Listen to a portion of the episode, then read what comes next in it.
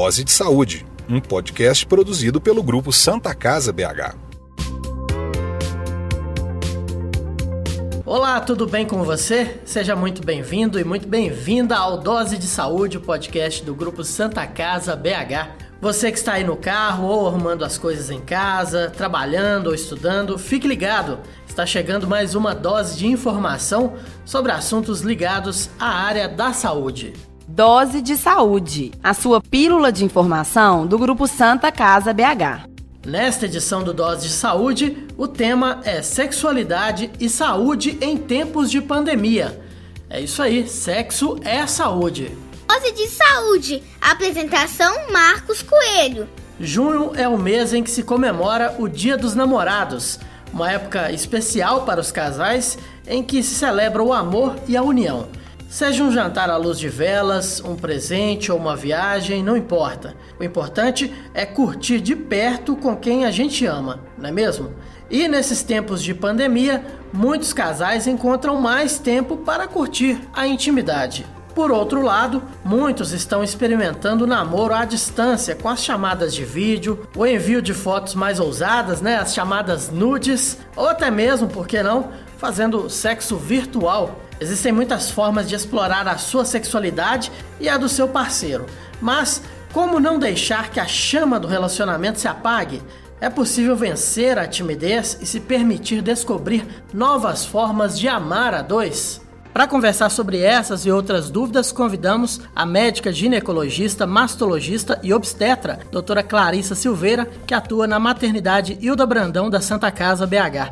Ela tem um trabalho muito legal no Instagram que esclarece para as mulheres as principais dúvidas. Olha, as mulheres só não, né, doutora? Homens também. As principais dúvidas sobre sexualidade. Tudo bem, doutora Clarissa? Tudo ótimo, é um prazer estar aqui falando com vocês, nesse lugar que eu amo de paixão, que já estou há sete anos, onde eu fiz minha residência, e eu espero que esse papo seja muito leve e que todo mundo saia aqui entendendo um pouquinho mais de sexo e sexualidade.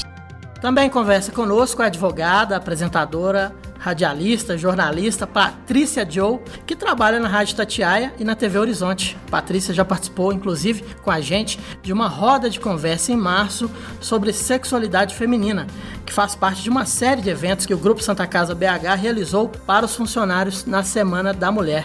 Tudo jóia, Patrícia? Oi, gente, tudo jóia. É um prazer estar aqui com a doutora Clarissa Silveira. Obrigada pelo convite, né? É sempre bom estar aqui no Espaço do Conhecimento da Santa Casa. Dose de saúde. A sexualidade é reconhecida pela Organização Mundial de Saúde como um dos pilares da qualidade de vida. É garantido ao ser humano o direito à saúde sexual, que é definida como um estado de bem-estar físico, emocional, mental e social relacionado à sexualidade. Resumindo, gente, sexo, saúde e bem-estar estão muito ligados, não é mesmo? Acompanhe as notícias do grupo Santa Casa BH e fique sempre bem informado. Acesse santacasabh.org.br. Quais os benefícios para a saúde em ter uma vida sexual plena, doutora? Quando a gente fala em sexualidade, eu acho que vale a pena a gente separar sexualidade de sexo. Então, sexo é a interação entre duas pessoas e sexualidade é a maneira como você se comporta, como você se enxerga. Então, a gente precisa separar muito bem isso. E quando a gente fala que é um dos pilares de qualidade de vida, para a gente ter uma boa qualidade de vida de acordo com a Organização Mundial de Saúde, a gente precisa ter lazer, a gente precisa ter família, trabalho e a gente precisa ter sexualidade. Então, não dá para guardar esse assunto numa gaveta e achar que a gente não vai poder falar disso e viver bem. Patrícia, é, a própria qualidade do sexo melhora muito também quando a pessoa tá bem, tá com a saúde mental em dia, né? Tá todo mundo bem, acaba sendo uma coisa mais legal, né? É isso mesmo. Lembrando que assim, quando a pessoa não tá muito bem, a gente brinca, né? Ah, a mulher de fulano dormiu de calça jeans, o marido de ciclano dormiu de calça jeans, né? Assim. Então eu acho que o sexo tá muito ligado também à questão do bom humor, da qualidade de vida, da plenitude, né? O próprio gozo quando a pessoa fala, meu Deus, que coisa maravilhosa. E ainda assim é um tabu Tem muitas mulheres que não se conhecem, não conhecem o seu corpo, não conhecem aí o parceiro, tem vergonha. Muitas vezes nós vivemos aí no mundo onde que a estética, a moda, a ditadura da magreza, da beleza, tem feito com que as mulheres, principalmente, se escondam e escondam o tempo inteiro. E isso é muito triste, né, doutora? Porque as pessoas vão cada vez mais assim, ficando mais deprimidas, fazendo uso aí de remédios muitas vezes, às vezes muitos divórcios, né? Nós temos aí casais que terminam um relacionamento por conta da vida íntima, né? O contato íntimo vai diminuindo e falando em contato íntimo, ainda mais nesse tempo de pandemia, onde as pessoas, os casais estão aí se redescobrindo, se reinventando. É verdade, Patrícia. A, a, doutora até adiantou já alguma coisa com relação à diferença entre sexo e sexualidade. E orientação sexual, o que, é que seria? É, eu acho que a orientação sexual é como você gosta de expressar a sua sexualidade, independente do gênero que você escolheu ser, se vestir ou gostar. Então a gente está num momento atual da sociedade em que a gente não pode se colocar muito dentro de padrões, né? Então isso vai depender muito da maneira com que você é criado, da religião com que você veio, de como você identifica os seus gostos. Então eu acho que é um, um, uma conversa vasta aí que dá pra gente falar. Acho que o importante no final de tudo é ser feliz, né, gente? Bom, vamos lá. É, hoje, ah, nas escolas e as próprias famílias, né, o pessoal mais moderno já tem discutido, falado sobre sexo de uma maneira mais aberta. A nossa geração talvez não, né, gente? Como vocês acham que é, a gente pode trabalhar para vencer esse tabu nas nossas relações cotidianas, com família principalmente? Bom, a nossa geração é de um tempo em que os nossos pais, pelo menos minha mãe, tinha uma dificuldade imensa de falar sobre sexo, né? A gente aprendia com a mãe da coleguinha, falava alguma coisa assim no ar. A tia, sempre tinha aquela tia solteira que trazia algumas informações pra gente. Hoje não, gente. Eu sou mãe de adolescente. Eu tenho um adolescente de 13 anos e tenho um que tá na pré-adolescência com 11. Eles estão sabendo de tudo. Eles acessam, né, a internet, já chegam assim com as dúvidas.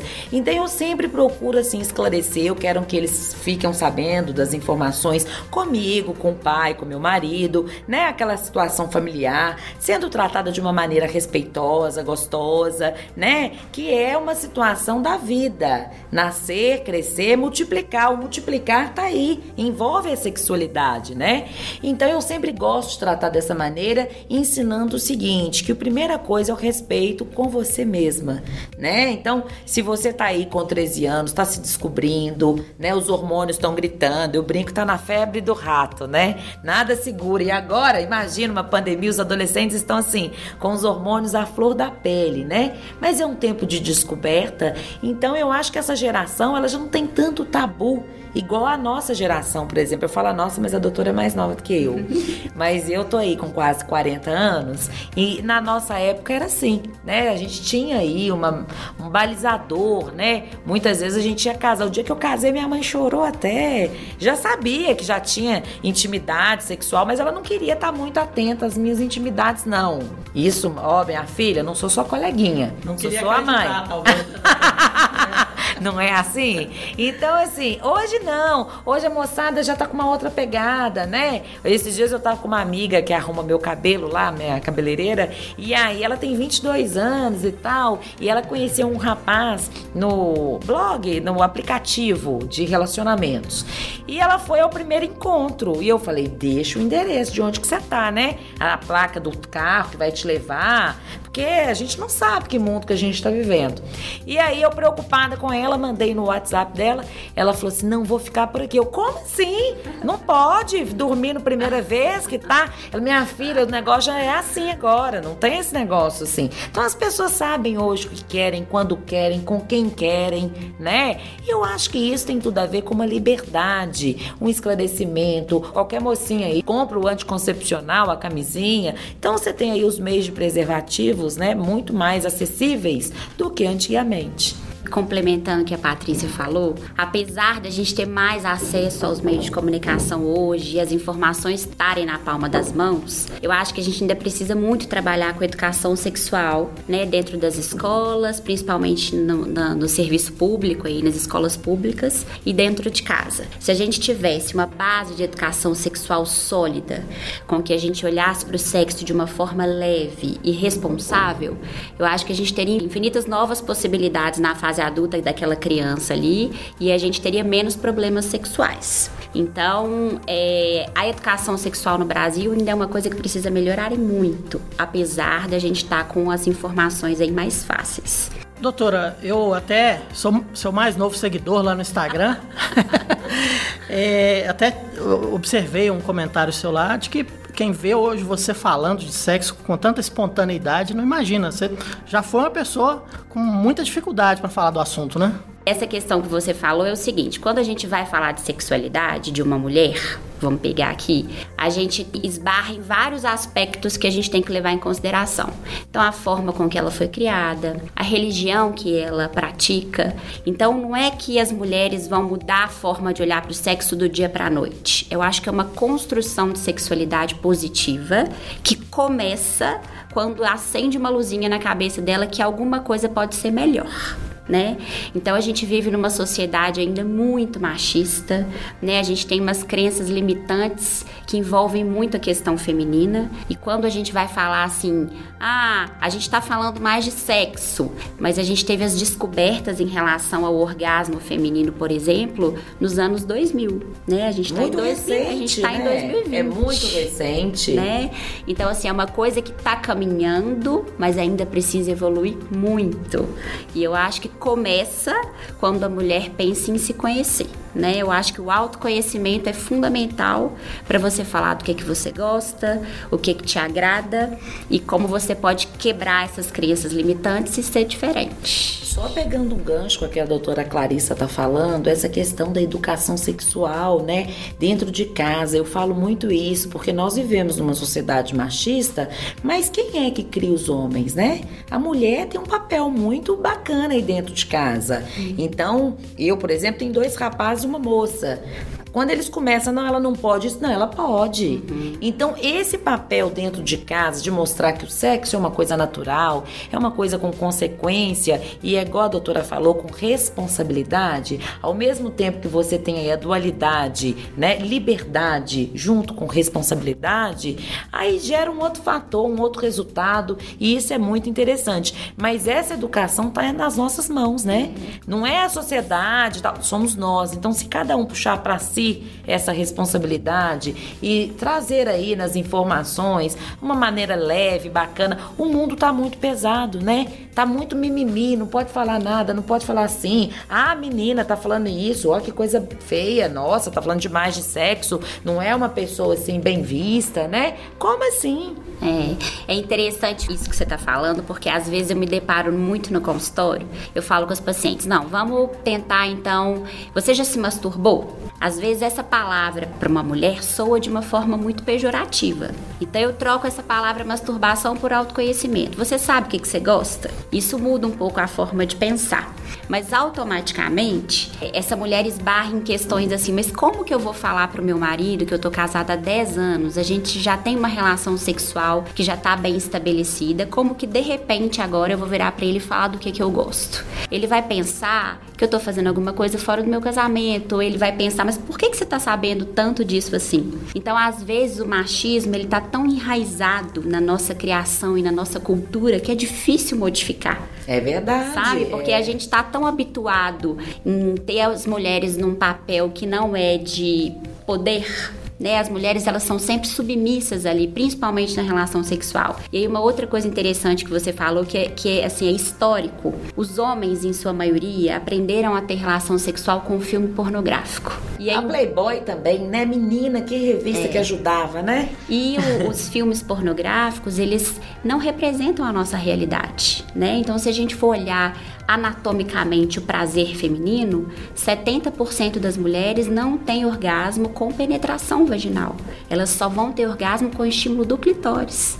E a gente vê filmes pornográficos onde a gente tem penetrações que não têm fim, Intensas. penetrações profundas, É. né? Mulheres com corpos perfeitos que estão gemendo e tendo os múltiplos, orgasmos, e isso não é realidade, Como assim, né? Aí quem vê fala, meu Deus, tô com problema, né? Aí você começa. chega no, no consultório e fala assim, eu acho que eu não... Quantas pacientes chegam pra mim e falam assim, eu acho que eu não nasci pra isso, eu não tenho orgasmo vaginal, eu tenho algum problema. E isso não é um problema, é só falta de conhecimento da anatomia feminina. Então, às vezes, os homens, eles recebem muita culpa também, mas é porque eles tiveram uma formação baseada em filmes pornográficos que não representam a realidade. E além da falta de conhecimento também, eu percebo claramente dos casais que chegam no meu escritório para separarem, divorciarem, essa questão sexual pega muito. Porque às vezes também, além da falta de conhecimento, a falta de paciência, né? O homem, como se diz, ah, já tem 10, 15 anos de casado, não quer conhecer. Conhecer o quê? Já conhece. Como se diz, eu até brinco, falo assim, ah, meu Deus, né? Passou de 10 anos, são cinco garantidas no ano, né? Uma no aniversário de um, aniversário do outro, aniversário de casamento, é, no ano novo e no Natal. Já deram seis, né? Então tá no lucro. não é assim? Então, e isso não é o normal, né? Mas o que, que é o normal? Vai depender daquele casal, vai depender daquela situação em que estão vivendo, né? E as pessoas, eu acho muito interessante também um outro ponto de vista. Os homens resolvem os problemas na cama. Né? Ah, tá tudo bem. E as mulheres, quando estão com problema, não querem ir pra cama. Então tem também uma realidade nua e crua aí que divergem completamente, né? O homem tá com problema, ele quer ficar mais quieto, ele não quer falar. A mulher quer falar, quer falar com a vizinha, quer falar com a amiga, quer falar com a mãe, quer contar pra todo mundo. Então, porque a nossa necessidade é diferente do homem, não é isso, doutora? E tem uma, uma situação interessante também. Eu brinco que quando o homem quer ter uma boa relação sexual no sábado, ele tem que começar a trabalhar na segunda-feira. Nossa. Porque tudo a mulher ela vai carregar para aquela situação ali, para aquele momento. Então, por exemplo, é, às vezes os pacientes falam comigo, a queixa mais comum do consultório de sexualidade é perda de libido. Né? Então hoje a gente quer tudo muito fácil. Então às vezes os pacientes chegam para mim, ó, eu quero um medicamento que vai resolver, que vai fazer com que eu olhe para o meu marido e tenha libido para ele, às vezes eu deitada lá vendo novela. Isso não vai acontecer, né? Porque a libido é uma construção, o desejo sexual é uma construção. Então, como que eu vou brigar de segunda a sexta-feira com meu parceiro e vai chegar no sábado e eu vou querer ter uma relação sexual maravilhosa? Isso não vai acontecer. Você quer julgar pela janela, né? É construção. O desejo sexual é construção. E aí eu falo muito para os pacientes o seguinte: a gente precisa parar de banalizar o sexo e a gente precisa se preparar para aquele momento ali. Então, por exemplo, a gente está próximo do Dia dos Namorados. Eu tenho que pensar durante toda a minha semana como eu vou me comportar naquele dia, mandar uma mensagem de texto, cultivar o meu relacionamento. Porque Né? quando tá namorando é assim, né, doutora? Manda ali uma vozinha, meu nenenzinho, meu lindinho, né, assim? E aí tem toda uma construção desse relacionamento. Ah, qual que é o presente pro dia dos namorados? O que que eu vou vestir? A lingerie que eu vou vestir? A depilação em dia? Você percebe que um relacionamento sexual não tá muito bem? Quando as pessoas não estão nem ligando pra depilação, né? A minha depiladora fala muito isso. Fala assim, nossa, chega umas aqui que assim, não tá tendo autocuidado com ela mesma, né? Não- se não tá cuidando pra ela mesma, não vai cuidar para o outro, né? Isso vai repercutir na sua autoestima, né? É. Na maneira como você se olha, como você se enxerga. Então, isso tudo vai contar na relação sexual. E uma outra coisa que eu acho fundamental para as mulheres, assim, no geral, é existe uma técnica de meditação que eu gosto de trabalhar muito na sexualidade que chama mindfulness, que é você se conectar com o momento presente. Essa técnica, ela já vem sendo utilizada no mundo inteiro. A gente tem vários artigos científicos mostrando que ela consegue tratar depressão, tratar ansiedade e ela vem sendo muito usada na sexualidade. Porque às vezes a mulher tá tendo uma relação sexual, ela tá pensando no filho que vai chorar, ela tá pensando no trabalho que ela tem que entregar no dia seguinte, na dívida. a última coisa que ela tá pensando é naquilo que ela tá fazendo. E essa técnica de meditação, ela fala que você tem que se conectar com o momento presente. Então, prestar atenção atenção nos cinco sentidos, né? Valorizar o toque, valorizar o beijo, valorizar o som daquele ambiente ali. Estar presente. Estar presente. Eu aprendi né? essa técnica em um livro que chama O Poder do Agora. Uhum. Ele é Legal. sensacional, né? O autor, ele é alemão e ele tem um livro também até de desenhos de pequenas frases e tem o um livro completo que traz pra gente essa técnica do poder do agora, de você sentir, ter assim uma noção dos seus sentidos, né? Uhum. Porque eu, por exemplo, eu gosto muito de falar e ouvir. A minha audição é boa, mas o meu cheiro não é muito bom, o meu olfato. Uhum. Então eu tento trabalhar mais o olfato para poder assim ter aí todos os sentidos interligados, porque isso vai trazer bem-estar pra gente também, né? Eu vou falar pra vocês que dá vontade de ficar assistindo só aqui. É, tô, tô tendo uma aula, viu, gente? Esse podcast é produzido pelo grupo Santa Casa BH, há mais de 120 anos cuidando da saúde dos mineiros. Doutora, é, você já falou que existe essa, essa dificuldade das mulheres, né, de propor coisas novas para o seu parceiro, porque ela tem medo de que ele vá ficar imaginando coisas que às vezes não estão acontecendo. Como é que você trabalha com isso no consultório? Como é que você convence a, a paciente de que ela precisa ter essa mudança de postura e, e como é que ela vai convencer esse parceiro também a, a mudar o jeito de encarar a coisa? Eu sou totalmente a favor do feminismo, do empoderamento feminino, mas eu sou contra extremismos, assim. E eu acho que na hora da relação sexual, as pessoas esbarram muito nessas questões extremas. Eu acho que sexo, quando a gente está falando de uma relação heterossexual, vamos supor, eu acho que é um caminho que você tem que percorrer junto com o seu parceiro. Né? Não dá pra gente separar gênero nesse aspecto. Então você vai construir junto com ele e se vocês falarem a mesma linguagem, todo mundo vai ficar feliz certo? Então, por exemplo, uma paciente chega lá no consultório, ela é uma outra questão que é muito interessante da gente falar da questão de fingir orgasmo. Então, às vezes ela tá fingindo orgasmo. Isso é comum, doutora? 70%, né? Tem um estudo que saiu agora da USP, Muita que gente. é onde eu fiz a minha pós de sexualidade, que ele fala que 70% das mulheres em relações estáveis fingem orgasmo. Então, aí eu acho que a gente esbarra muito num paradoxo dessa questão da gente estar tá tentando se colocado na sociedade dessa forma e ao mesmo tempo a gente continua fingindo orgasmo para os nossos parceiros. As mulheres elas fingem orgasmo ou para que acabe rápido, para ficar livre, ficar né? Livre, ou fingem nossa. orgasmo para agradar o parceiro, ou porque existe uma cobrança por parte do parceiro para que elas gozem. E aí entra entra o seguinte, se a gente não começar a mudar isso, e só ficar aí na rede social falando de feminismo, feminismo, feminismo e não aplicar o feminismo na sexualidade, nada vai mudar certo? Então eu falo para as pacientes, não é para você virar para seu marido e falar assim, olha, tem 10 anos que eu finjo orgasmo com você, porque você vai estar tá criando um problema Acabou, na sua relação, né? Já, né? Quer, já vai mandar para mim, já quer o divórcio. então é a construção da sexualidade positiva, é primeiro se conhecer. O que que te agrada? Como que eu vou falar pro meu marido ou pro meu parceiro do que eu gosto se eu não sei?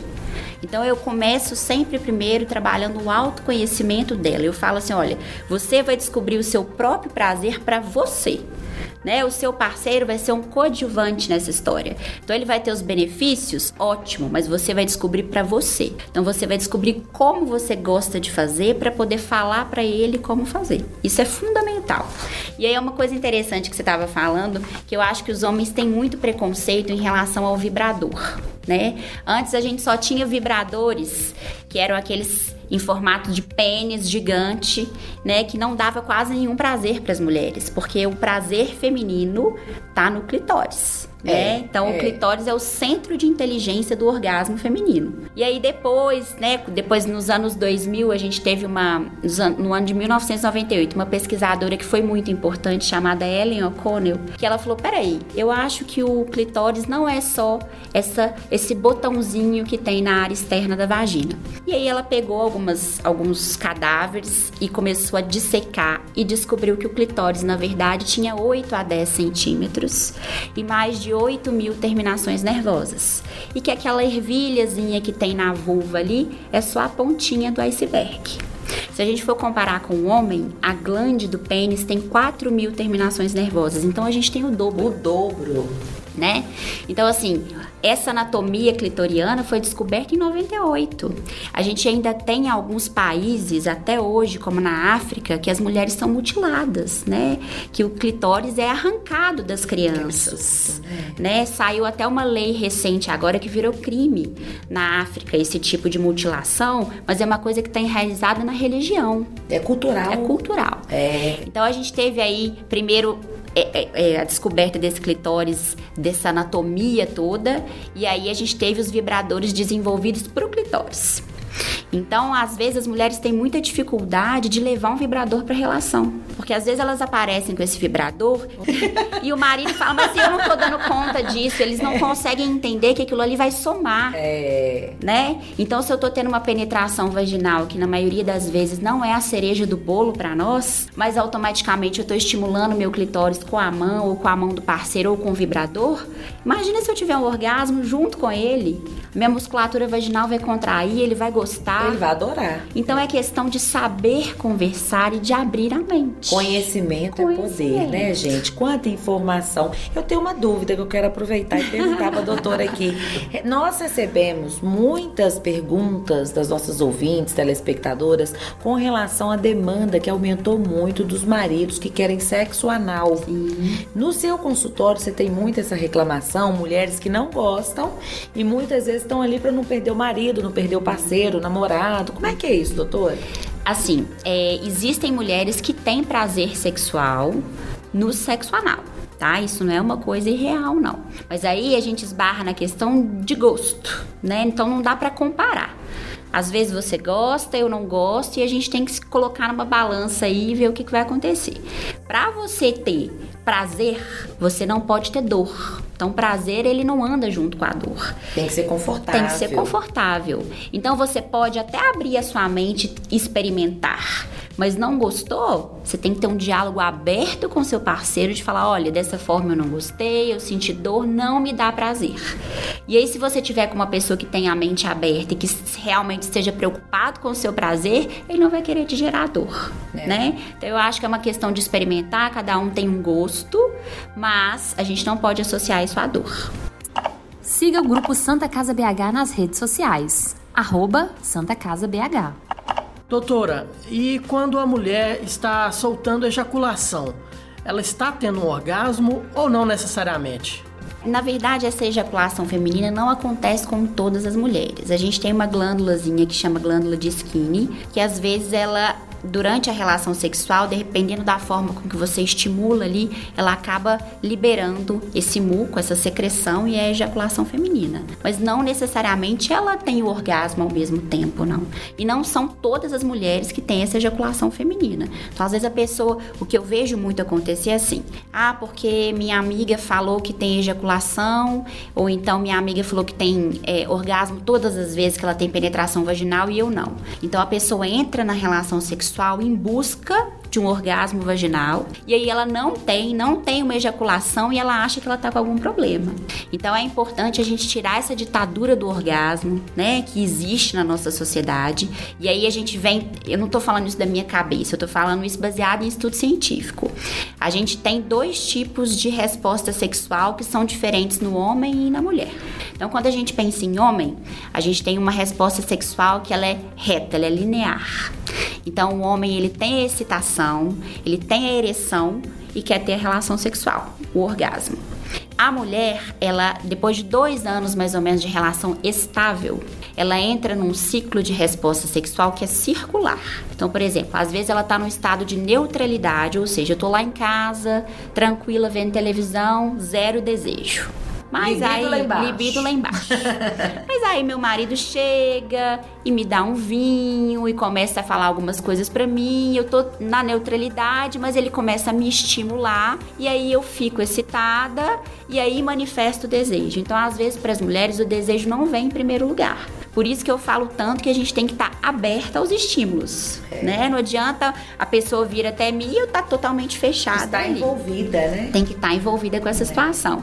E às vezes as mulheres, diferente dos homens, elas têm extremo prazer sexual, elas estão sexualmente satisfeitas sem atingir o orgasmo. Então a gente não precisa ficar nessa busca louca pelo orgasmo, porque tem gente que tá feliz. Os homens também não conseguem fingir, né, doutora? Por conta do fluxo sanguíneo, a ereção, né? Enquanto você me disse aí que 70% das mulheres às vezes fingem o orgasmo para agradar ao parceiro, o homem não consegue. Muitas vezes ele até tem um fracasso durante a relação e aquilo ali ele pode ser bom assim, como se diz, 10 anos. Uma vez que falha, ele já fica completamente Isso. com aquilo na cabeça, Isso. neurose, ah, não vou funcionar mais, né? Assim. E aí tem uma questão interessante da gente falar, do mesmo jeito que a gente fala das mulheres, que a gente tem que ter a liberdade de falar, olha, hoje eu não tô com vontade, tô com um problema, não quero ter relação, a gente cobra muito do homem essa postura, né, de estar tá sempre pronto para aquilo ali, né? E os homens, às vezes, eles esbarram muito nessas questões psicológicas. Às vezes você tá vivenciando um problema no seu emprego que você tá totalmente voltado para aquilo ali. E aí se você chega em casa e a mulher quer ter uma relação sexual e você não tá pronto, ou então você tem uma disfunção erétil naquele momento ali, você é extremamente julgado, né? Mas será que tá com outra? É. Mas será que não tá me achando Já inventa, bonita? né? Inventa umas três. Inventa. Agora, outra dúvida também que eu tenho e recebo sempre é com relação àqueles casais que não conseguem com facilidade engravidarem, né? Uhum. Então o casal ele fica deprimido, aí a mulher começa aquela busca do sexo só para engravidar, né? medem aí a temperatura, marcam dia, horário, aquela coisa louca, né? Uhum. E aí tem muita gente que passa aí um, dois anos dessa maneira, ou até mais. E aí vivem aquela frustração. No seu consultório, você tem muitas queixas assim? Qual que é a dica que você dá para esses casais que estão vivendo aí uma sexualidade em busca de um bebê? É difícil. Antes a gente tinha muito isso. O sexo, era visto antigamente com a, finalidade, com a finalidade de reprodução, né? E zero prazer. E aí eu acho que entra uma, uma questão um, é, muito interessante nessa parte, que é a ansiedade né? Do mesmo jeito que às vezes a gente entra buscando orgasmo, a gente entra naquela relação tentando ter um bebê. E aí, para as mulheres, não vai ser nada agradável, porque pode ter dor junto, às vezes essa ansiedade vai diminuir a lubrificação dela ali. E para o homem, ele pode ter, por exemplo, a ansiedade de desempenho, que às vezes ele fica tão fissurado ali naquele objetivo e tão ansioso para a relação sexual que ele tem a disfunção erétil, né? Então, a minha dica é levar isso com naturalidade, né? Né? Tentar manter a saúde mental, né? O controle das emoções, que eu acho que hoje o, mais difícil na nossa sociedade é manter a saúde mental, é. né? Ter diálogo para que isso não vire uma coisa no automático e a gente acaba é, assim, é interessante porque a lubrificação feminina, ela é um sinal subjetivo de excitação. Então, quando a gente está lubrificada, é nosso corpo nos dizendo, olha, estou preparada para ter uma relação sexual. E se a gente fica muito ansiosa com tudo, a gente nem a lubrificação vai. Se trava, né? Se trava, fica total. até difícil essa penetração. É. Fica, o corpo fala, né? Tudo. É. Dose de saúde. Ó, gente, o famoso ponto G não é nenhuma lenda urbana. Existe. Isso é, é polêmico esse assunto, porque durante muitos e muitos anos acreditava-se que o ponto G estava localizado no fundo do canal vaginal.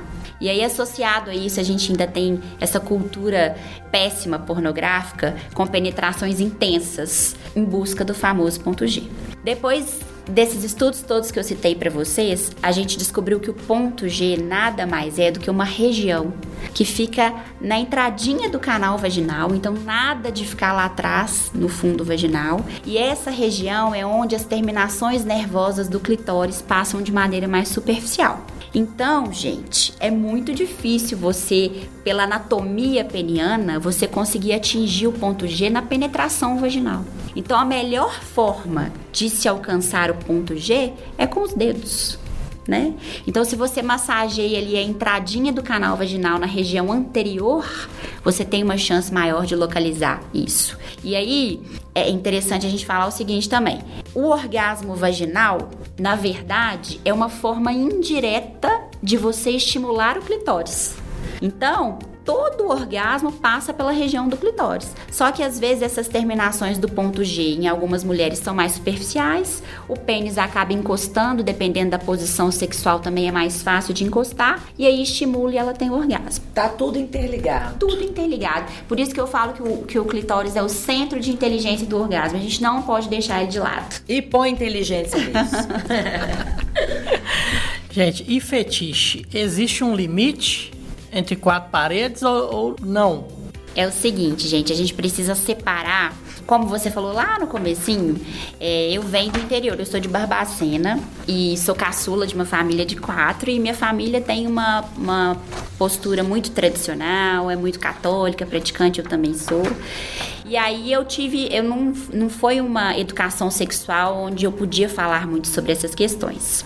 E aí depois que eu fui me redescobrindo, que eu acabei fazendo sexualidade, me descobri nessa área, mudei, quebrei muitas crenças minhas em relação ao sexo, eu quando fui fazer a pós, eu descobri um outro mundo também que não que eu não conhecia. Então, eu fui fazer sexualidade pensando nas mulheres do meu consultório que tinham questões de libido, questões de dificuldade de orgasmo, mas a sexualidade ela engloba outras coisas. Então, a gente tem alguns transtornos que são os transtornos parafílicos, que é quando você expressa uma sexualidade ou uma, um ato sexual que não é o habitual. E isso pode acontecer sem o consentimento da outra pessoa ou com pessoas que não podem dar o consentimento. Então a gente tem, por exemplo, a pedofilia, né, que é uma, uma outra que eu até citei outro dia no Instagram muito interessante que eu segui o relato, que eu falei sobre um relato, que é aquela, aquelas situações que você está dentro de um ônibus ou dentro de um metrô e aí as pessoas existem alguns homens, a maioria são homens que ficam se encostando nas mulheres e às vezes acabam ejaculando às vezes, né, que é um outro tipo de transtorno parafílico que é o froteurismo. Então a gente tem o fetichismo também, tem vários. Então para a gente separar isso até onde é o limite, né, que você falou, é até onde a pessoa consente e até onde está fazendo bem para os dois. Né? Uma coisa interessante da gente citar, porque ontem eu assisti um filme que chama 365, que tá no Netflix, que ele tá top 3, assim, acabou de ser lançado, que é um filme muito parecido com os 50 Tons de Cinza. Ele... 365? É, ele é um filme polonês, ele também vem de um livro. E aí, nesse filme, existe. É, tem, tem muita crítica envolvendo aí, porque ele mostra uma situação que tem hoje que chama BDSM, que é o sadomasoquismo. Então existem aí várias pessoas que praticam né, esse BDSM, mas de forma consentida. Então, por exemplo, é um masoquista que convive bem com um sádico. Então eu gosto de é, ter prazer fazendo com que alguém sinta dor e eu tenho prazer sentindo dor. Então, até quando isso é consentido pelas duas partes, a gente não tem um transtorno. Agora, por exemplo, eu tô dentro de um metrô e alguém me esbarra, me encosta e aí tem uma ejaculação. Isso é não consentido. Uma Traz, criança. Inclusive, um constrangimento. constrangimento. Uma criança, por exemplo, que tá e alguém vem um, um, uma pessoa e acaba abusando dessa criança. Um pedófilo é não consentido. Então a gente tem que separar muito bem esses transtornos, porque isso é envolve muita coisa. Pode envolver, por exemplo, pessoas que sofrem esse tipo de abuso na infância ou na adolescência. Lá na frente podem manifestar vaginismo, por exemplo, não, não permitem a penetração sexual ou anorgasmia. Tudo isso está relacionado a alguma algum trauma que viveu na infância. Dose de Saúde, um podcast produzido pelo grupo Santa Casa BH. Doutor, eu recentemente comecei a ouvir falar também de assexualidade. Uhum. Existem mesmo esses indivíduos também que não se interessam por sexo? Existem, né? Como eu falei para vocês aquela hora, esse é um assunto muito vasto que a gente está aprendendo também muito agora, né? Essa questão de gênero, de como você se comporta na sociedade, como você gosta de se vestir. A gente está num momento que a gente não tem muita norma, né? E a sexualidade é um desses perfis aí, e existe, né? E são pessoas que são extremamente felizes. Então, por isso que é interessante a gente não comparar e não generalizar, né? Porque às vezes, eu aprendi isso muito na sexualidade. Às vezes vai chegar uma pessoa no meu consultório, vai sentar e vai me contar uma história, e eu não posso colocar aquilo ali para minha vida, porque eu tive uma educação sexual, eu tive uma crença, né? Eu tive uma vivência que não é a mesma daquela pessoa. São então, vários preconceitos vários formados, preconceitos, né? né? O importante, é. eu acho que a base de tudo é respeito e bem-estar com felicidade. Se eu tô feliz, né, sem ter relação sexual com ninguém, é. Se eu tô plena, respeitando o meu próximo. Não tá tendo nenhuma aí, né? Como se diz, uma demanda muito grande, não tá ficando irritado. Tem, tem, gente que fica muito irritado, né? Com a falta do sexo, da sexualidade. Mas eu concordo com a doutora. Eu acho assim, tem pessoas que já se. Eu acho que elas vivem até num patamar acima de evolução. Porque eu conheço pessoas que são assexuais, né? E que vivem muito bem, são pessoas que meditam muito, que estão assim, já se redescobriram, né? Inclusive acham que o sexo até é uma forma, né? De. Não é de pecado, mas é de uma forma de vício, uhum. né? Uhum. Então eu também concordo, eu acho que não dá para julgar, não dá para generalizar. Cada história é única, uhum. tem um cenário único, pessoas diferentes, contextos diferentes, né? E eu acho que assim, igual você perguntou, entre quatro paredes, depende do consentimento. Exato. A doutora limitou muito isso. Porque se a pessoa gosta e tá feliz e tá tudo bem, tá tudo certo, às vezes o que é bom para um não vai ser bom para você, né? Assim, aquele senso comum. Então, por isso que não dá muito para pegar assim o que é da amiga, do colega, porque a realidade é diferente. Será, eu costumo dizer no meu consultório assim, a pessoa, né, o casal quando vem divorciar ou a mulher quando vem contar, às vezes ela tá sofrendo uma violência não física, mas verbal, uma violência que já vem daquele relacionamento muito tempo. Eu sempre parto do princípio que aquela pessoa me conta só 60%. É o máximo. Porque o 40%, né, aquele 100%, ela tem medo de contar até para ela. Ela tem vergonha, ela tem constrangimento. Então ela chega só nos 60%. Então o que se passa dentro de quatro paredes? Ah, nós não vamos saber não. Uhum. De jeito nenhum. Não é assim, doutora? É isso mesmo.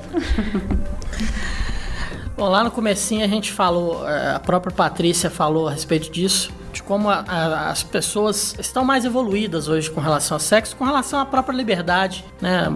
A mulher já não tem que dar satisfação da vida dela, né? Mas, é, até por sermos uma instituição de saúde, não podemos nos esquecer do uso do preservativo, até porque as DSTs estão aí, né, gente?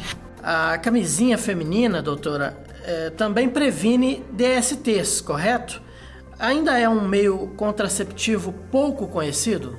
A camisinha feminina previne DSTs e ela é muito pouco falada, muito pouco utilizada. Ela é disponível no posto de saúde, mas eu vou, assim, dar a minha opinião particular que ela é muito difícil também de ser usada, né? Eu Porque confesso que eu nunca usei. É, é um tubo é. grande, é difícil de colocar, então, assim, ela não é muito fácil de ser usada. Parece que vai fazer exame ginecológico. Meu Deus, que trauma daqui. então, assim, é, é, mas ela é uma opção, certo?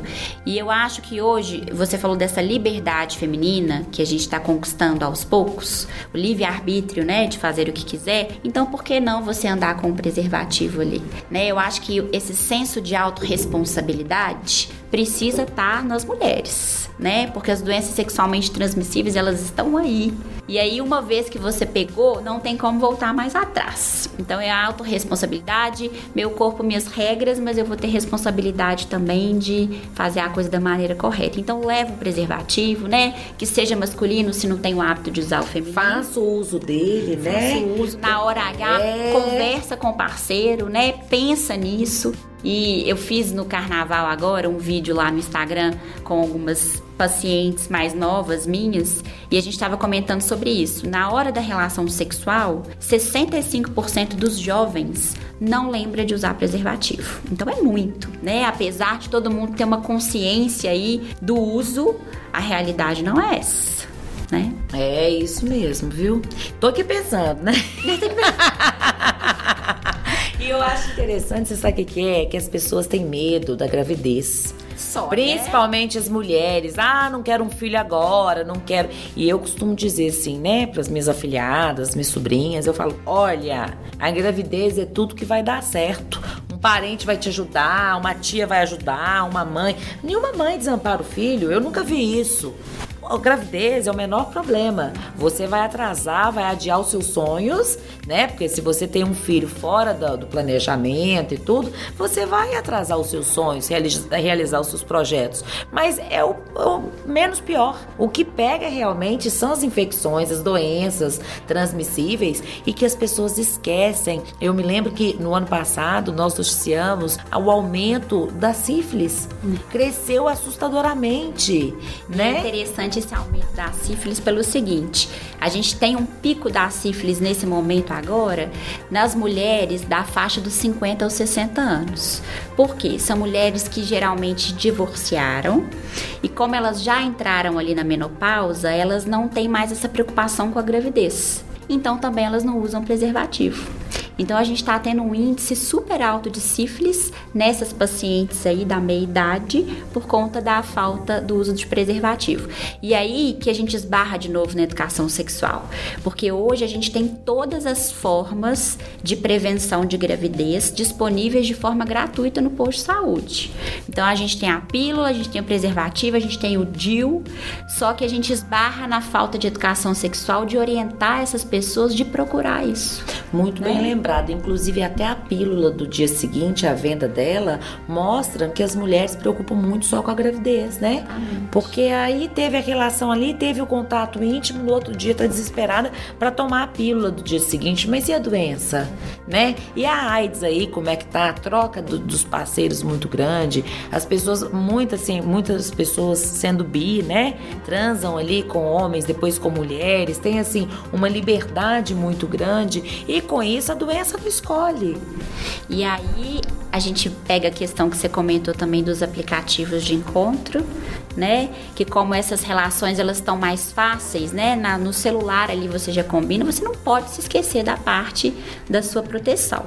E os homens também esbarram muito, eu acho, nessa questão de perguntar assim para para as mulheres. Pelo menos as minhas pacientes mais novas falam muito disso. Você usa algum método contraceptivo? Ah, eu uso pílula. Ah, então tudo bem. Tá tudo então certo. os homens também não estão preocupados em pegar alguma doença das mulheres. E eles também estão susceptíveis a isso, não é só homem que passa para mulher, é mulher que passa para homem. HPV, HPV então é, é vírus, né, autorresponsabilidade. é. é fazer, posso transar com homem, com mulher, eu posso ter a orientação sexual que eu quiser, né? Hoje em dia a gente tá num mundo aí que a gente tem que respeitar o próximo. Claro. Mas com responsabilidade. Dose de saúde. Apresentação Marcos Coelho. Gente, diálogo é, é a base de tudo. Principal, do que a gente está falando até agora, diálogo sempre, né? E isso faz muita diferença na vida do casal, né, gente?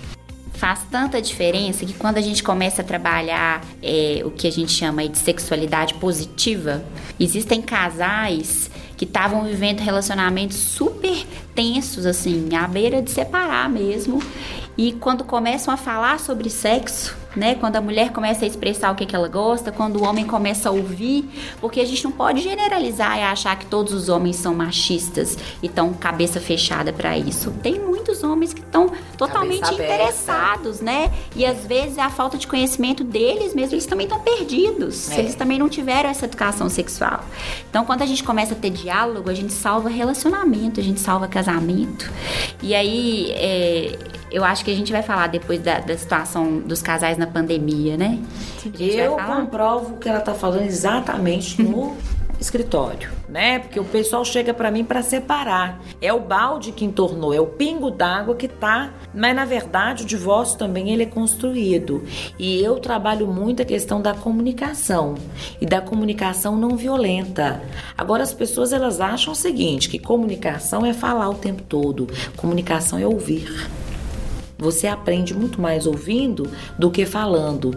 Então, às vezes, aquele balde está cheio, cheio, cheio, cheio, mas o do outro também está muito cheio. Então, esse diálogo muitas vezes salva qualquer casamento, porque você vai conseguir identificar qual foi o momento que com aquele balde começou aquela gotinha que começou a pingar, pingar, pingar, pingar, que você não teve empatia. Porque às vezes a gente está muito bem com a gente. E casamento, gente, são duas pessoas. Ninguém consegue ser bem sucedido no casamento sozinho, não consegue, né? Você é bem sucedido sozinho na sua profissão, nos seus afazeres, no que você gosta. Mas falou em casamento, não tem jeito.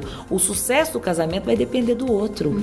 Então a empatia, a comunicação não violenta, a compreensão, a, compre a paciência, né? Eu falo, meu Deus, ninguém. E eu falo com propriedade. Eu tenho 17 anos de casamento, já passei várias coisas. 17 anos com três meninos, eu tenho propriedade para falar. Já passei anos assim, dois anos que eu não queria olhar pra cara do meu marido. Bom dia para quem? Só se for pra você. E esse né? assim? o sexo muda, não muda? De Nessas verdade. Fases. Então a gente tem uma fase do namoro, a gente tem uma fase do início do casamento, da maternidade. Eu brinco né? muito, doutor. Eu falo assim para as minhas amigas, porque eu casei muito nova. Eu casei com 22 anos.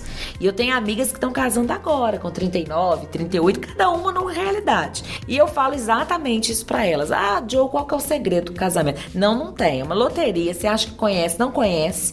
A hora que você vai juntar as escovas ali, que você vai passar a conhecer, né? E aí, gente, nós também somos muito estranhos, né? Quando começa, eu, eu brinco assim: olha, no primeiro ano de casamento, você pega uma comporta, todo dia que você namorar, que você tiver relação sexual, você vai colocar um feijãozinho ali dentro. Você vai ver que em um ano de casamento, você vai lotar você vai poder fazer a feijoada, porque vai lotar, né? Um golha pro outro e tal, e já começa libido lá em cima. Não precisa nem de construir, né, doutora? Já tá pronta. Aí é aquela, aquele fogo, aquela coisa assim. Aí eu falo, completou um ano de casamento, você vai fazer o contrário. Você vai começar a tirar. A cada dia que você namorar, você vai tirar. Você vai levar no mínimo uns 5, 6 anos para tirar tudo que você juntou em um ano. E olha o que você está falando tem, tem sentido. É? Eu, tem um livro muito interessante que chama Sexo no Cativeiro.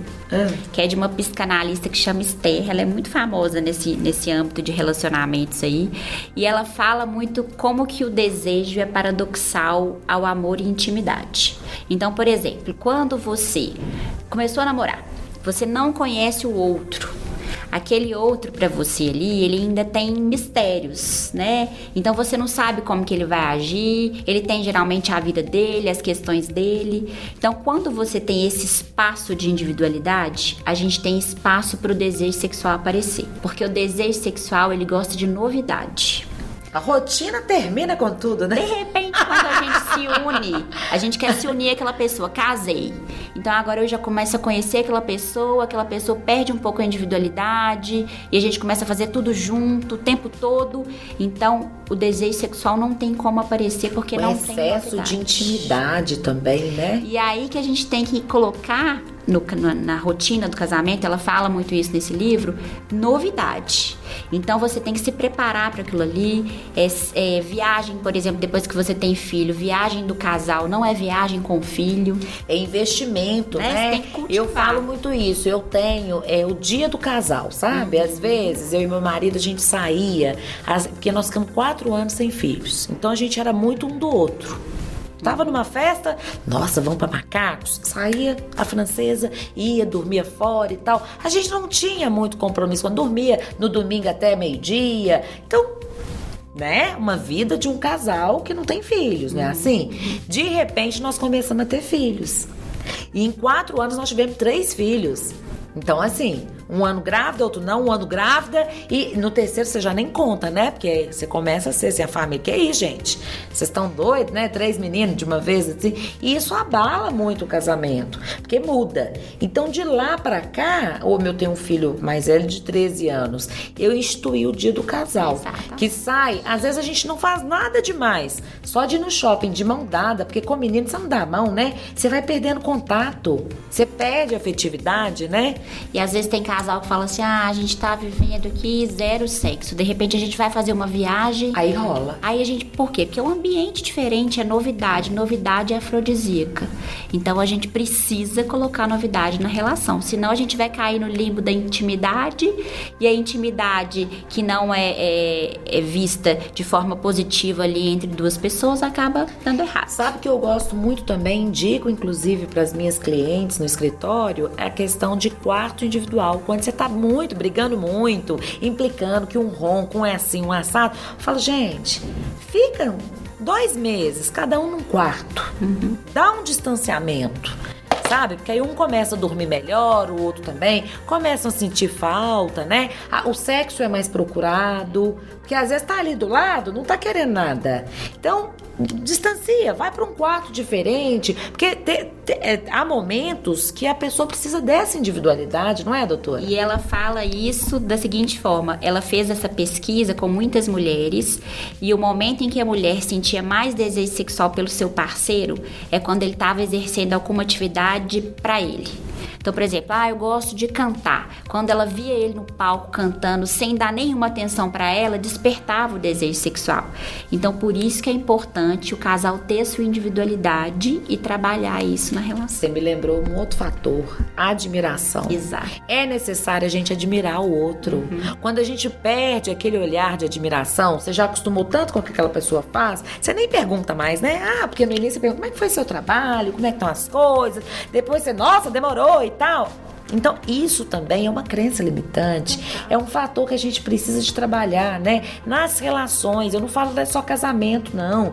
Tem muita gente que é feliz sozinho, que é solteiro, que, né, que quer continuar assim, e tá ótimo, tá tudo bem também. Tá tudo bem, tá sempre tudo bem, porque as realidades são diferentes. Uhum. Mas é muito interessante a gente admirar o outro, porque da admiração também vem um desejo, né? Com certeza. Dose de Saúde, a sua pílula de informação do Grupo Santa Casa BH. Qual que é a importância de se permitir na hora da relação o uso de brinquedos eróticos? Como quebrar esse gelo entre os parceiros? Eu acho que você precisa falar do assunto. Né? Então mostrar para o seu parceiro que você tá levando alguma coisa ali para relação sexual, ou o homem ou a mulher, tá? Tô falando para os dois. E aquilo ali é para somar né? Você não tá levando uma terceira pessoa ali para poder roubar o prazer de alguém, né? Ou para substituir algo. Você tá levando alguma coisa para somar. É um acessório. É um acessório. E aí, é, eu fiz até um vídeo que ficou bem legal do Instagram, que muita gente compartilhou, que eu fiz, eu falo que eu fiz esse vídeo para as minhas pacientes, que é 10 informações sobre sexo que todo homem deveria saber que é justamente falando para o homem o prazer feminino mesmo, o que, que a gente gosta.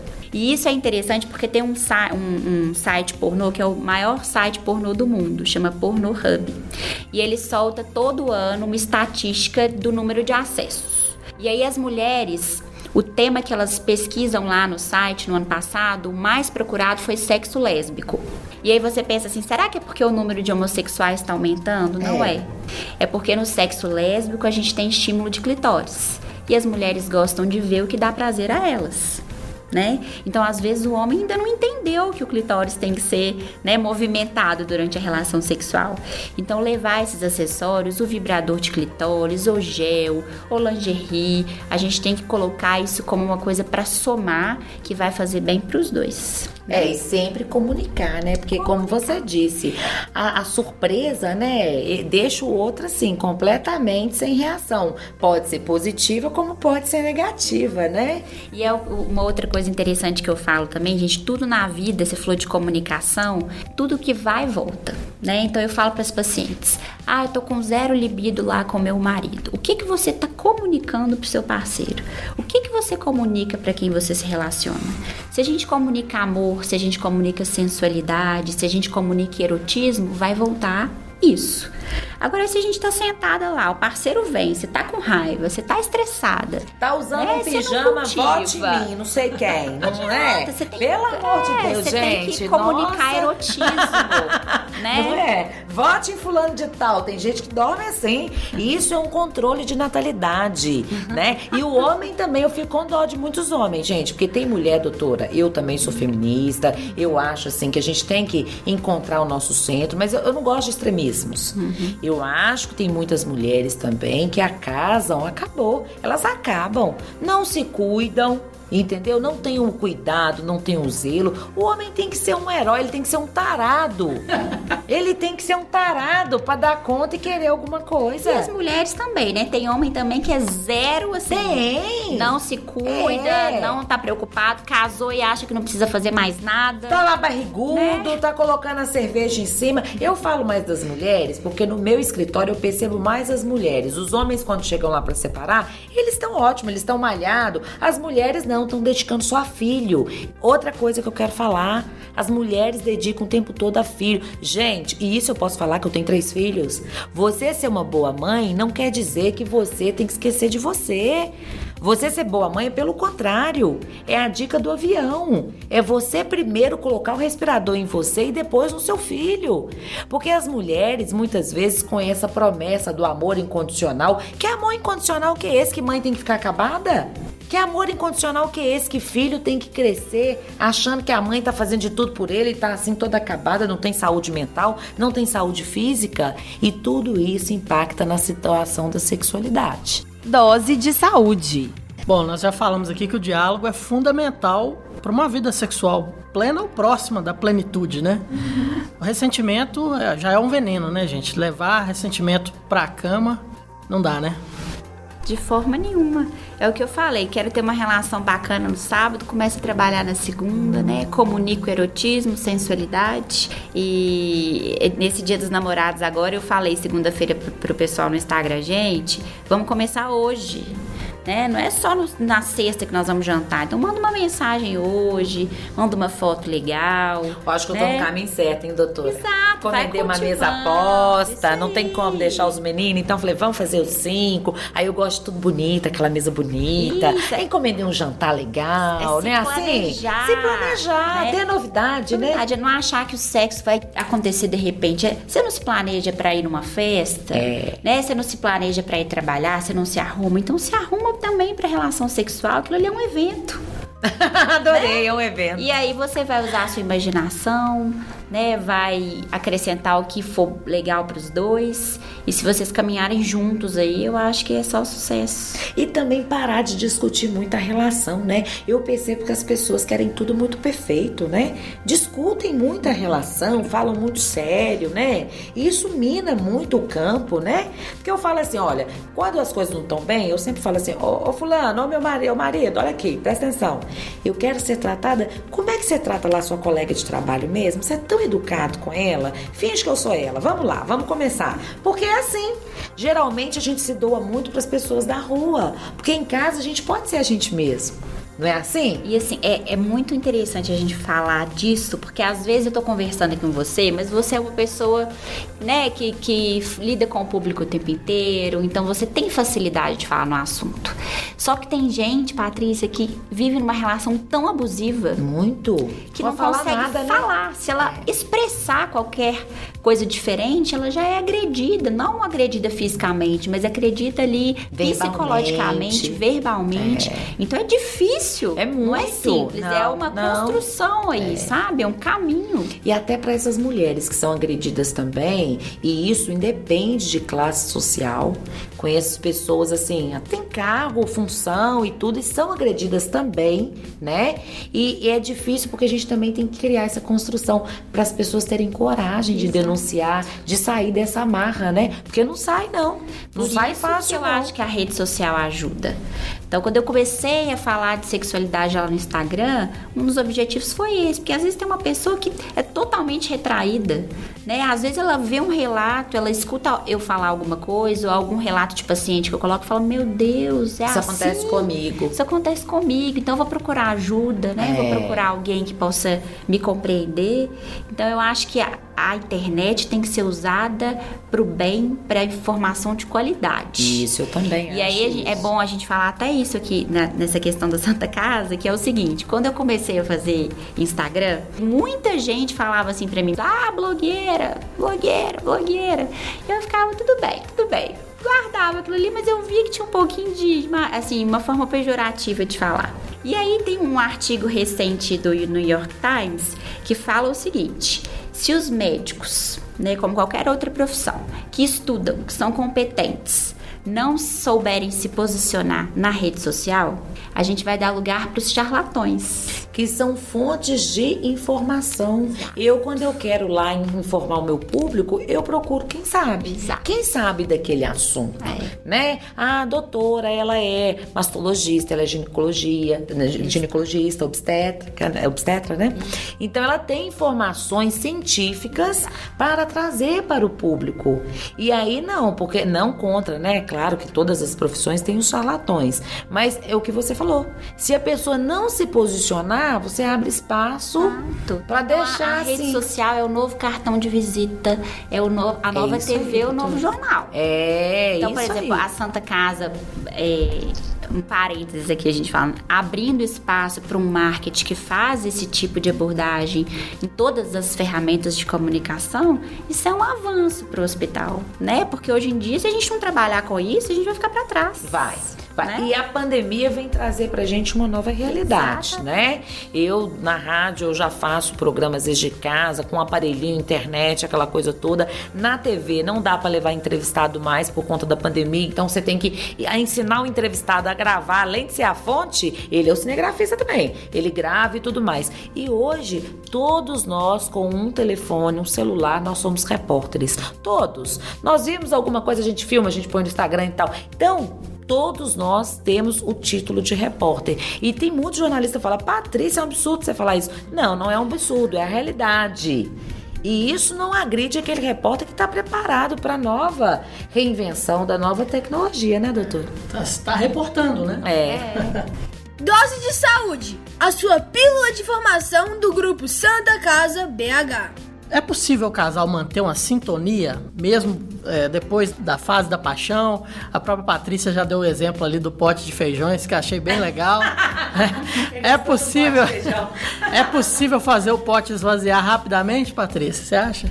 Olha, eu acho que a gente entra no ritmo, quando você está muito tempo com uma pessoa, de sintonia em que você esquece a quantidade. Você vai focar mais na qualidade. Você tem outras prioridades, que é claro que o sexo anda junto, né? Mas eu acho, muito embora o sexo seja importante, mais importante que o sexo e complementar é o diálogo. É claro. Porque quando você, eu tenho tesão por quem é inteligente, porque tem uma boa história e tesão intelectual.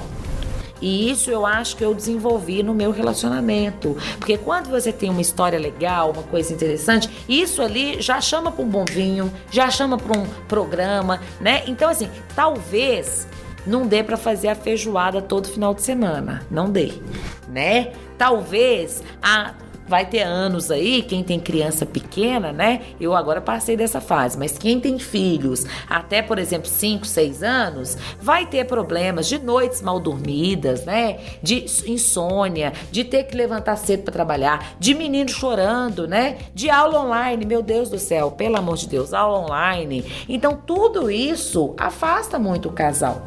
Mas se você tiver aquele momento, saber o poder do agora, usar da sua sedução, querer sair sair, né, da zona de conforto, porque o, o, casal ele tem que querer seduzir o outro. É muito simples reclamar, né, gente? Todo mundo quer as coisas rápido.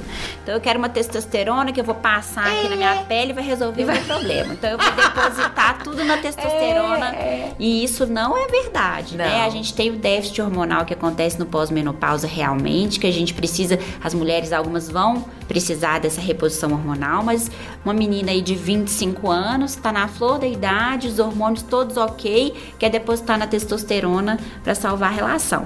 Então, por exemplo, pós-parto, os dois primeiros anos pós-parto, a gente Vai lá tem- embaixo, vai né, lá doutor? embaixo. A gente tá com a É. prolactina alta, a gente tá amamentando, isso inibe o desejo sexual. Tudo doendo, Tudo o peito às doendo. vezes doendo, né? O leite vazando. E durante a gestação aumenta esse desejo, né, doutor? Isso é variável, sabe? Isso depende muito de cada um. Não dá pra gente colocar todo mundo no mesmo pacote, senão você acaba se frustrando se você não tem o desejo ali. E aí, nesses primeiros dois anos de relação, depois do filho, o que, que eu falo pras pacientes? É muito simples. Você chegar e falar, ah, zero desejo, não tem vontade de fazer nada, o menino chorando. Então você vai pegar o seu filho, vai arrumar uma babá, não tem nenhum familiar, arruma uma babá, separa um dia do mês. É pra você importante. cultivar o seu É o dia do, do marido, é o dia do casal. É. E aí tem uma, uma outra coisa que eu gosto muito de falar. A gente vê né, a mulher é, vê a menstruação de uma forma muito pejorativa. Então a gente foi criado para esconder aquele momento. Então eu costumo falar que a gente tem que também se reeducar para entender o nosso ciclo menstrual, para entender o que o nosso corpo nos diz, essas variações hormonais que acontecem é. ao longo do ciclo, aproveitar, entender que a gente é cíclica. Eu vou pensar uma mulher que não usa anticoncepcional. Então ela vive o ciclo menstrual dela. Intenso. Então ela é intenso. Ela vai ter o um momento do início do ciclo menstrual que ela vai estar mais disposta, né? Porque os hormônios vão te falando né? É. Então ela vai estar mais disposta, de repente ela ter o pico, aí ela ter a testosterona, desejo sexual vai aflorar, depois próximo da menstruação ela vai ficar mais introspectiva, vai querer ficar mais na Chorona. dela, mais chorosa. Gente, isso é um ciclo e essa natureza é tão perfeita e maravilhosa que a gente tem que saber olhar para ela com bons olhos. É. Então, se eu tô no meu momento pré-menstrual, eu tô num momento que eu tô mais estressado, igual você falou, fico mais ansiosa, estressada, vive esse momento. E com acolhimento, né? Calma. Né? Com acolhimento né? Vai passar. É, então é. aproveita o seu ciclo a seu favor, é. sem ficar é, se cobrando de estar 100% bem o tempo é. inteiro, né? a gente é, tem que isso aprender mesmo. a se conhecer. E empatia com o outro também, sabe? Que eu acho que a mulher, ela é muito inimiga da outra mulher, às vezes uma colega de trabalho, né? Não tem um olhar assim favorável, porque tudo passa, né? Eu, eu por exemplo, eu vi isso no trabalho. Eu tinha uma colega de trabalho assim, que a cada gravidez ela espizinhava, sabe? Espizinhava. E aí hoje ela tá grávida, ela fala: "Patrícia, eu te peço perdão, porque eu tô vendo assim, eu falo: "Olha, vai passar", né? Porque quem já passou tem a obrigação, inclusive, de ter essa empatia, esse olhar favorável, essa compaixão. E muitas vezes a mulher disputa com outra, e a disputa é com a gente mesmo, né? Uhum. E é não querer dar conta de tudo, né? Porque isso também esbarra na sexualidade. Tudo. As mulheres hoje querem estar perfeitas, querem dar conta de tudo, querem ser boa mãe, boa esposa, boa isso. Gente, não dá nem tempo de ser boa em tudo. Ou ser boa em alguma coisa e é ruim em outra, não é assim? É se permitir, né? É. Acompanhe as notícias do grupo Santa Casa BH e fique sempre bem informado. Acesse santacasabh.org.br. Gente, essa pandemia mudou a rotina de todo mundo. Né? A própria Patrícia já adiantou aí como advogada que a procura por divórcio aumentou. Né? Aumentou, é, né? É mais complicado os casais vivendo em tempo integral, né? Tem algumas dicas aí que a gente pode dar para as pessoas. Eu me lembro de um podcast que a gente fez foi um dos primeiros para falar sobre home office. E na época foi falado sobre uma técnica que o profissional é, pode utilizar para se manter motivado, que seria trocar de roupa como se fosse sair de casa para trabalhar mesmo. É uma dica que serve também para os casais? Total. Eu acho que a gente teve fases. Eu acho que no início, como a gente achou que talvez a maioria que ia durar pouco, eu acho que os casais, às vezes, que estavam muito afastados, com falta de tempo, se uniram e se falaram: nossa, se aproximaram. Isso é, isso é bacana, nossa convivência é legal. Depois, eu acho que já chegou em uma outra fase que é de estresse né? Então você convive com aquela pessoa ali o tempo inteiro, você perde sua individualidade e aí isso acaba impactando na sexualidade. Então a gente tem números aumentados de violência doméstica no país, no mundo inteiro, né? Pela convivência mesmo. Então eu acho que o importante é você ter a sua individualidade dentro de casa. Então procurar fazer as suas coisas separadas daquela pessoa, porque ninguém consegue conviver o, o tempo, tempo inteiro, todo, né? E aí essa questão de você falou de se arrumar, isso faz toda a diferença, né? Eu tenho tentado fazer isso o tempo inteiro. Então eu vou ficar o dia inteiro de pijama dentro de casa, não tem Cai como, a estima, né? Eu vou olhar no espelho e vou me sentir feia, péssima. É. Então aproveito para se cuidar, para fazer uma atividade física, já que a gente tá com tempo de sobra, né? Atividade física, quando eu falo de atividade física, eu falo com as, com as pacientes. Não é questão de corpo perfeito. A gente não tá falando de um estereótipo aqui. Estereótipo, a gente tá falando de saúde mental. Então, se eu faço uma atividade física, quando eu tô fazendo atividade física, eu estimulo a produção de testosterona, que é o hormônio da energia, é. né? Então, se eu faço uma atividade física lá no meu home office, pelo menos uma hora por dia, vamos comportar de outra forma claro. com o meu parceiro, é. né? É, eu acho o seguinte, na verdade, a pandemia, eu percebo isso no escritório, que a pandemia pandemia ela trouxe luz para o problema das pessoas. As pessoas que estão divorciando, elas já tinham os problemas antes da pandemia, mas todo mundo parece que saía cedo, trabalhava e tal, ninguém conversava, colocava debaixo do tapete. Com a pandemia, esses problemas afloraram. Sabe o corpo espinho, que um espinho encosta no outro? E aí encosta e machuca. E aí com isso, o que que acontece? Aumentou-se muito o número de divórcio, cresceu também muito o número de violência doméstica, mas ao contrário, as denúncias da violência doméstica diminuíram, porque as mulheres estão acuadas. Muitas mulheres agredidas não têm para onde ir, uhum. né? O, o, raio do marido tá dentro de casa, ela vai, vai denunciar e vai para onde? Então, com isso também, houve aí uma baixa no número de denúncias. Mas que é contraditório ao que a gente atende no escritório, né? Antes eu tinha uma média aí de dois divórcios mensais. O último mês eu fiz sete, né? né? Inclusive até aí com relação também ao divórcio virtual, né? Para aquele divórcio que é feito no cartório, que não tem filhos, não tem bens a partilhar, hoje já é feito até virtualmente. Então facilitando aí a vida de todo mundo. Agora é o que a doutora falou. As pessoas dentro de casa, como que eu assim, eu tenho um pouco de ponderação. Porque no início, pelas redes sociais, quando começou a pandemia, quem não era atleta passou a ser, né? Aí você via aquilo, nossa, um monte de gente cozinhando. Eu sou péssima na cozinha. Eu falei, meu Deus do céu, né? Eu não tenho habilidade, agora tô perdida, né?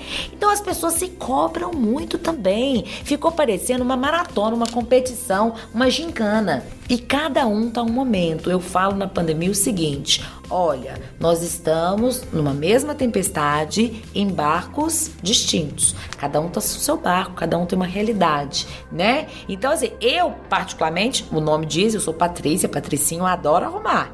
Adoro. Para comprar pão, eu quero me arrumar. Não é assim? Agora, tenho também as pessoas que são diferentes, que elas não querem se arrumar. Eu tenho um filho dentro de casa que se bobear, ele quer ficar o dia inteiro de pijama, ele é adolescente. Ele fala, ai mãe, tô curtindo meu pijama hoje. Não me incomoda. Já incomoda meu marido, hum. né? Não, meu filho, que é isso? Que malandragem que é essa e tal? Gente, tá na pandemia, deixa o menino, né? E tudo. Mas assim, vai de cada realidade. São os barcos diferentes que eu falei. Agora, chamando a atenção para o nosso tema, impacta muito a pandemia, porque os casais agora estão se reinventando. Tem casais que estão com medo de ter contato íntimo, tem casais que estão fazendo sexo com máscara. Como é que é isso, né? Até então a gente sabia que quem fazia sexo sem beijo, sem nada, era na casa de prostituição, não era assim? Que a gente sempre conviveu, que sabia, e hoje não, é uma realidade. E alguns países, eu noticiei esses dias que o Reino Unido possibilitou que os casais que moram juntos podem transar, podem ter contato íntimo e tudo mais. Mas tem que morar junto. Quem só namora e mora em. Não pode. Aí eu até brinquei. Eu falei, ah, então vai, vai parar, não vai ter problema, não vai? Porque casou, diminui bastante, né? O número de contato íntimo. Então, vai, vai controlar aí a transmissão do coronavírus, né? Dose de saúde. Bom, gente, então antes de terminar o podcast, eu gostaria que vocês deixassem um recado para os casais como deixar a chama do relacionamento acesa. Eu acho que é preservar a individualidade dentro do relacionamento, ouvir, né, o que o seu parceiro, parceira tem a dizer, é se preocupar com o prazer do outro e não ter preconceito, né? Se for consentido, se for prazeroso para os dois, abrir a mente. E eu acho que a sexualidade positiva aí é um caminho longo, cheio de frutos para colher. É, eu acho isso, né? Manter a chama acesa. Nenhuma chama se mantém acesa se você não tá ali colocando uma lenha, se você não tá ali cuidando, né? Então eu puxo muito para essa questão da afetividade, do cuidado, né, do autoconhecimento. Ninguém muda ninguém, né? Então, se você se conhece, sabe quem você é, você pode ser você mesma. Eu acho que as pessoas estão tentando inventar o que é simples demais, né? Vamos ser, não vamos perder a nossa essência, cuidar. E assim, gente, lembrando, claro, eu trabalho com isso, eu falo muito isso para as pessoas. É, ninguém casa para separar, mas também ninguém casa para ser infeliz. Não é assim? Então é uma tentativa. Ninguém acorda de manhã e fala assim: ah, hoje eu vou errar. Vou errar tudo, eu vou ser um péssimo marido, uma esposa ruim. Ninguém é assim. As pessoas erram no caminhar, no tentar acertar. porque a vida é movimento. Ninguém é árvore para ficar parado, cheio de crenças limitantes. Não é assim. Então, manter a chama acesa é preciso primeiro manter a nossa chama acesa e acender o do outro. E acender o do outro não apaga a nossa. Quando você tem uma vela, você acende a vela do outro, você ilumina ainda mais o local você não apaga, porque eu vejo também casais competindo o tempo todo, quem é mais, quem é mais, quem é mais. E o casal, o casamento, o namoro, seja lá o relacionamento que a pessoa tem, só vai para frente quando um tiver alicerce no outro, quando um for porto seguro do outro, né? Então, sexo ele vai ser uma consequência prazerosa desse relacionamento que tem diálogo, comunicação não violenta, empatia, tranquilidade, né? Ninguém é, é, o tempo todo só tumulto, tumulto, tumulto. Não, calma e acolhimento. Eu acho que a gente precisa se acolher o tempo todo. E olhar para o sexo de forma leve, né? Tranquila, né? Não é isso? É isso.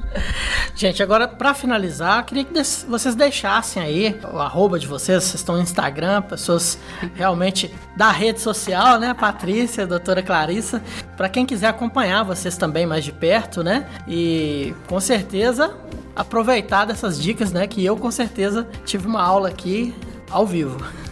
Que bom, sua esposa então vai ficar feliz. Boa! É Clarissa Silveira Geneco. É, então, o meu é o arroba Patrícia Diou, D-I-O-U.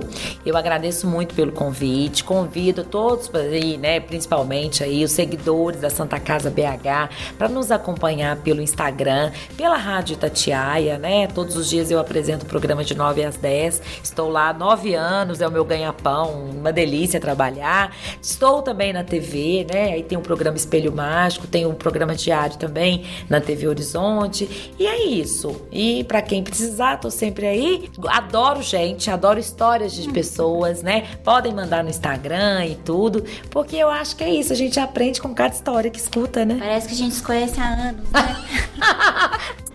Siga o grupo Santa Casa BH nas redes sociais. Arroba Santa Casa BH. Estamos terminando mais uma edição do podcast Dose de Saúde, mas antes eu gostaria de deixar um recado muito importante. A Santa Casa BH é o maior hospital 100% SUS de Minas Gerais e um dos hospitais referência em coronavírus. Por isso, mais do que nunca, precisamos da sua ajuda. A instituição está firme e forte para receber casos graves de coronavírus. E para continuar assim, é importante contar com seu apoio para vencermos essa batalha contra a Covid-19. Para saber como, acesse o site santacasabh.org.br barra doações ou ligue 31 3274 7377.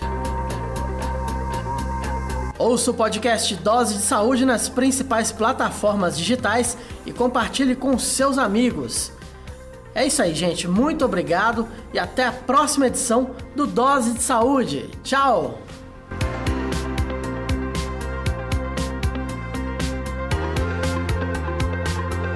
Você ouviu Dose de Saúde, um podcast produzido pelo grupo Santa Casa BH.